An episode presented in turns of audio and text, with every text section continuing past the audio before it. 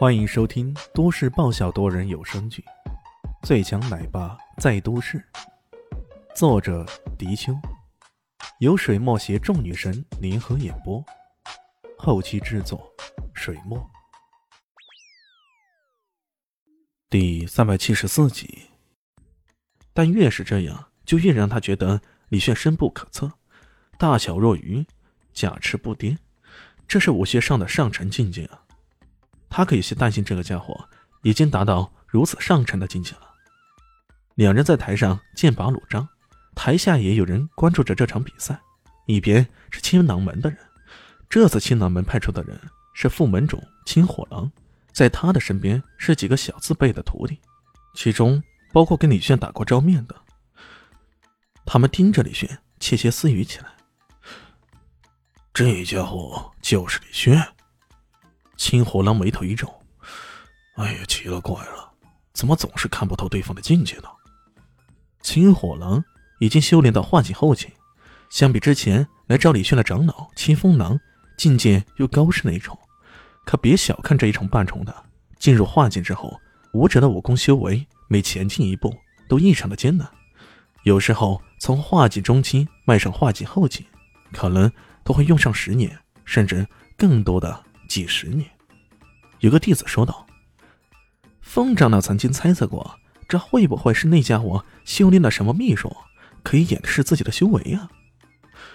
呃，这还真的大有可能啊！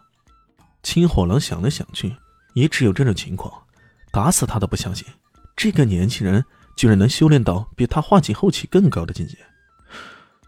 等下他出手，我就能看出他的境界了。青火狼。有这样的自信。另一边盯着这边的人是宇文家的，宇文江赫然在列。不过他这一次并没有参赛，参赛的是他的大哥宇文海。他们盯着李炫，其中一个缘故是，如果李炫晋级后，他的对手将会是宇文海。此外，之前宇文海被李炫羞辱过，这个仇他记了下来。大哥，等一下你记得帮我报仇。狠狠的教训教训他。宇文江提到李炫，就恨得咬牙切齿。宇文海却不以为然。等下再说吧，我觉得他并不一定能胜过朴医生这一关。这个朴医生那可是黑带九段的高手，甚至可以说是无法用段位来评定的。听得出来，这宇文海对朴医生反而比较忌惮。比赛准备开始了。朴医生在凝神许久后，终于动了。他猛地一蹬地，整个人离空飞了起来，一个侧踢，呼的一声，向着李炫的头部直接踢了过去。如果这一脚被踢中，人们丝毫不会怀疑李炫的头部会像一只西瓜似的被踢得稀巴烂。那股踢力，那破空之声，立于千钧。这一威势，台下坐的比较近的人都不禁为之色变了。不少门派、武馆的人。包括一些资深的裁判，见到这凶狠的一踢，个个都不禁惊叹：“哎，这个高丽人可真够厉害的！看样子这些年轻人怕是抵挡不了多久啊！”正当众人为李炫捏了一把汗时，李炫突然动了。这一次，他不再用步伐闪避，而是伸手一格，砰的一声，这一脚正好踢到李炫的手臂上。很多人都倒吸了一口冷气啊！他们都觉得这手臂要不是骨折变形，那才怪呢。然而奇怪的是，这一脚却好像踢到一块铁板上那般，不过甚至比铁板还要坚固。朴医生深信自己这一脚，哪怕是踢到铁板上，也能将铁板给踢得弯折凹陷呢。然而这一脚却根本无法撼动对方分毫。哼，你当得住第一下？还能挡得住第二下、第三下吗？朴医生心中吃惊，但并不紧张。这对于他来说只是试探而已。紧接着，他连续攻击，勾踢、后踢、后旋踢、单腿连环踢，那一双脚犹如疾风暴雨那般，不断的向着李炫的攻击而来。整个擂台上都是密布的腿影，恐怖的腿风，那阵阵攻击层层叠了，哪怕是台下之人都感觉。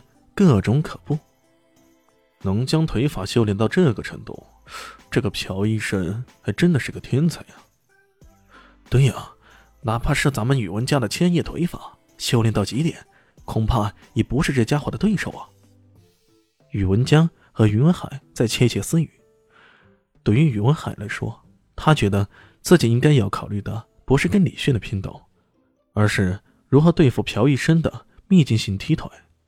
面对如此凶猛的攻击，李炫却如同大海中的礁石那般，身形几乎动也不动，光靠这双手的挥动，左一格，右一格，每一下挥动都挡住一下对方的踢腿，砰砰砰砰。接连的手腿相交之声不绝于耳，让人惊异的是，朴医生的踢腿虚虚实实，实虚相接，看似满是腿影腿风，可真正攻击到的是哪个，任谁也不知道。但偏偏李炫就知道，他每挥动一下，都能将对方的一下或者数下的踢腿给挡下来。于是现场便出现了刚刚所说的那种情景：李炫就好像一块巨大礁石，对方的攻击就如同怒潮。可偏偏就是奈何不了他，哎，台下有些眼尖之人也不禁发现一些端倪。这家伙莫不是有点本事的？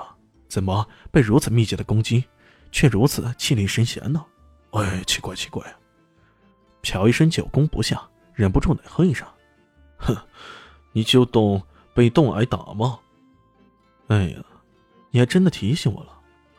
李炫在对方久攻之下。突然一拍自己的脑袋，呃，那我反击了。